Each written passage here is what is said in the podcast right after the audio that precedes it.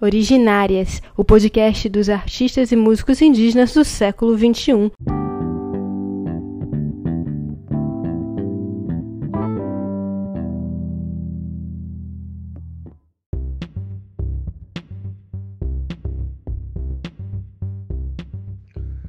Dia, parente. Bom dia a todos que estão escutando.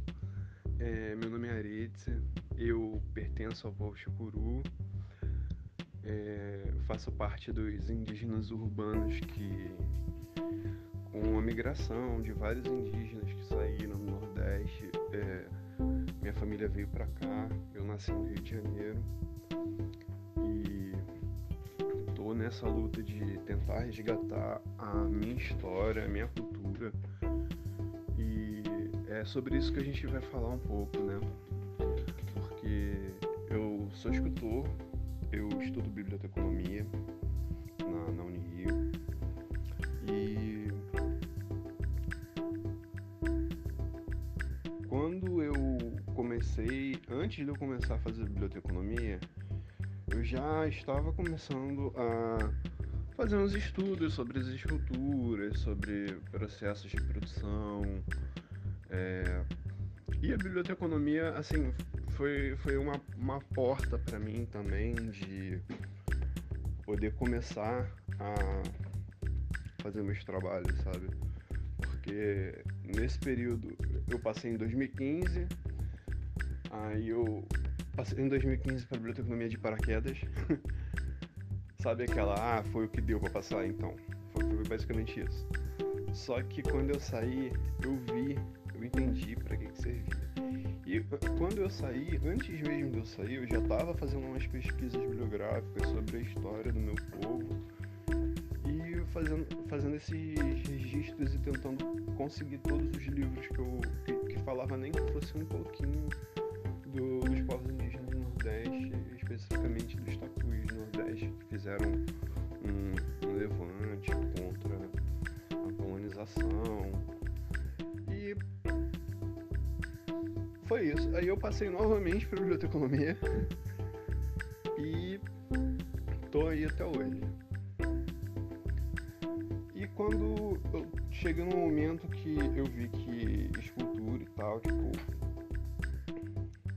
legal e eu queria fazer miniaturas, só que, poxa, eu vou fazer miniatura pra quê?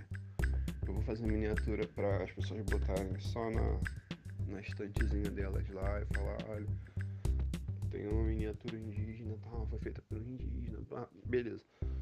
Não, isso não ficou muito certo na minha cabeça. Então o que, é que eu decidi fazer? Quando o filho do meu primo nasceu, tem uns três anos atrás, eu pensei assim, caraca, o garoto vai crescer jogando vários jogos eurocêntricos e não vai ter nenhum jogo para ele poder jogar que ele se identifique com o personagem, sabe? E foi a partir desse momento que eu pensei, poxa, por que, que eu não faço um jogo indígena falando sobre a história do meu povo e dos demais povos do Nordeste? Para lembrar dos tempos que o Nordeste, muita gente fala assim, ah, o indígena brasileiro se vendeu, o indígena brasileiro é, era fraco, perdeu os portugueses e tal. Não. Foram mais de 60 anos de guerra no Nordeste. Querendo ou não, a gente também, nós indígenas também, tínhamos o poder de fogo. Eles não conseguiram ganhar. Eles só perderam por uma questão. Quer dizer, a gente só perdeu por uma questão de tratado de paz que eles mesmos quebrarem em 1710, 1713 por aí. Então, é sempre bom lembrar, né? Porque algumas coisas que eu vejo assim que aconteceram lá no norte, algumas coisas que eu vejo que aconteceram aqui são bem similares. Então, é bom porque o brasileiro gosta de menosprezar a gente, sabe? E gosta de tratar a gente como se nós fôssemos propriedade deles, né? É, é outra coisa muito, muito louca isso. É, a gente vê até pela questão de que é, é, depois que eu entrei nesse meio tal tipo de miniaturas para jogos, eu conheci várias pessoas e é, várias pessoas vêm me acompanhando no meu trabalho e tal, sendo que eu também meio que fiquei um pouco vulnerável, tipo, com questão, essa questão, a ah, rede social ajuda? Ajuda. Mas rede social também, tipo, dá uma certa vulnerabilidade. Porque é, fico um empresário de olho nos meus trabalhos, tipo, de olho nas coisas que eu faço. E quiseram até se intitular de ah, vou ser o primeiro a fazer isso no Brasil, sendo que na verdade já tinha feito e o cara já me conhecia. E é isso, sabe? E nessa que aconteceu isso, aí eu fiquei eu fiquei muito eu fiquei muito triste, sabe? Ou como dizem hoje em dia, eu fiquei bastante pistola, né? Mas, assim, é, eu parei para pensar, porque eu, quando comecei a fazer escultura, eu pesquisei sobre as questões de direitos autorais. Porque eu não queria estar pegando o trabalho de uma outra pessoa e gerando um lucro em cima do trabalho daquela pessoa, sabe? Por mais que eu goste pra caramba, sei lá, vamos supor, ah, vamos botar aí o Venom, o Homem-Aranha, é, isso não é uma propriedade intelectual minha, então eu não tenho, eu não tenho, eu não tenho direito de fazer. O que eu poderia fazer é chegar, pedir autorização para Marvel ou no caso a Marvel é da Disney, tipo mandar um e-mail para Disney para pedir autorização para poder fazer a reprodução dele sem fim comercial. E se eu quisesse fazer com fim comercial, eu teria que mandar um outro e-mail pedindo para acertar como ficariam as coisas de é, de remuneração, tanto minha quanto da deles. Ou eu pagava um, uns royalties para eles, para eu, eu ter esse direito de produzir a, as obras deles, entendeu? E ser tratado como oficial. Não sendo uma coisa pirata, sabe? E é bastante similar quando a gente vê é, isso dentro da cultura indígena que a gente vê contos indígenas que são retratados, tipo, são contos específicos de, de determinado povo e, e, nesse meio, nesse meio de RPG, nesse meio da in, a indústria da criatividade, sabe? É, indústria entre aspas, né? Porque a galera quer, quer gerar lucro, a galera quer fazer nome, a galera quer sabe, quer ser reconhecida e acaba cometendo essas gafes. Tipo, aí dizem que ah, é para apoiar, não, é para fortalecer, é para valorizar a cultura indígena e tal. Mas calma aí, vamos ver. Vamos supor, o cara é branco,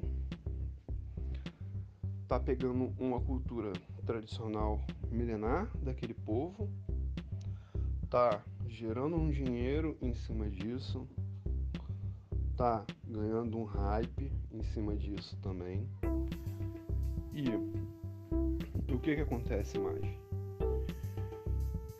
Eles estão ajudando aquele povo, aquela nação com alguma coisa? Não.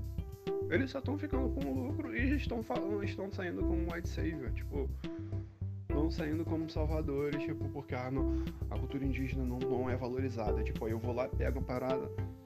Assim, não, sabe? É, e direitos autorais tem até uma amiga, parente, tipo, que ela fez também biblioteconomia. Eu li a, a tese de mestrado dela, o TCC dela também. assim, e ela por mais que ela não fale dessa questão de direitos autorais, ela fale, fale de catalogação sobre livros indígenas. É, tem muita coisa ali que, que, que, é, que pode ser usada até como referência para estudos, para estudantes de direito mesmo, como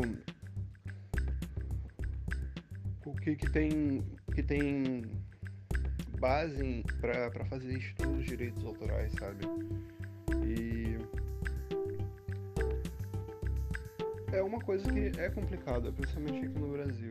E quando a gente fala de também dessas questões, né? Você até falou para falar um pouco sobre isso, né? Das, dos, dos meus dos meus problemas que eu tive, que eu, que eu venho enfrentando sobre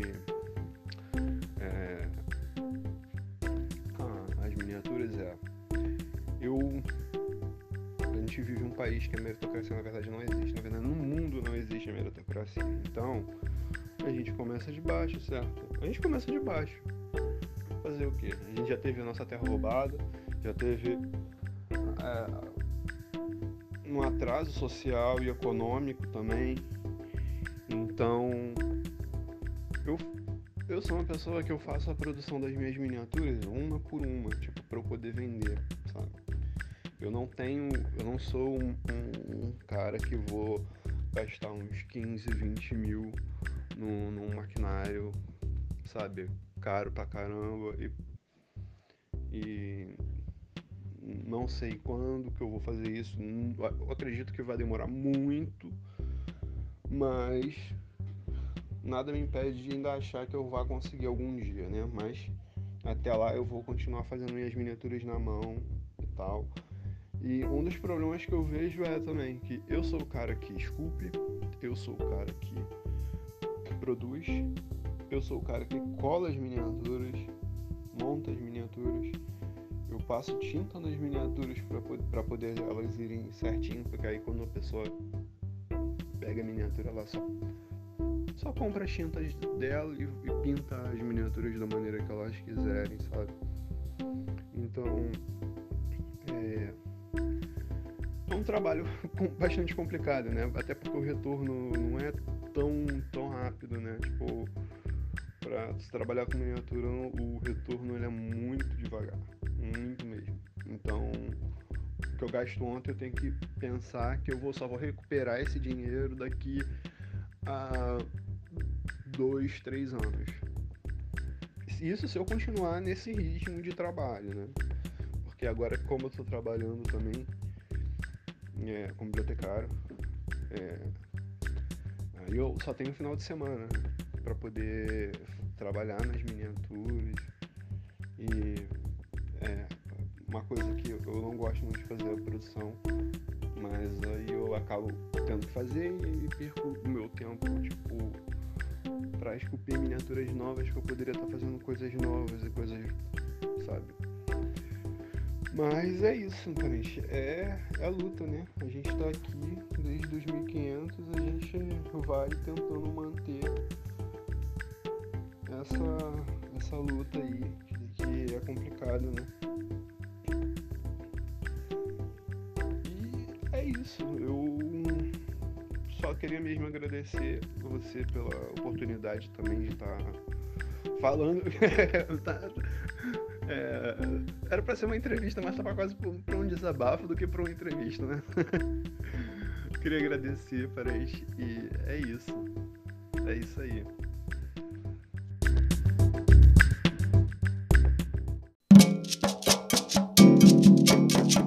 Pode sim. Diversidade coletiva.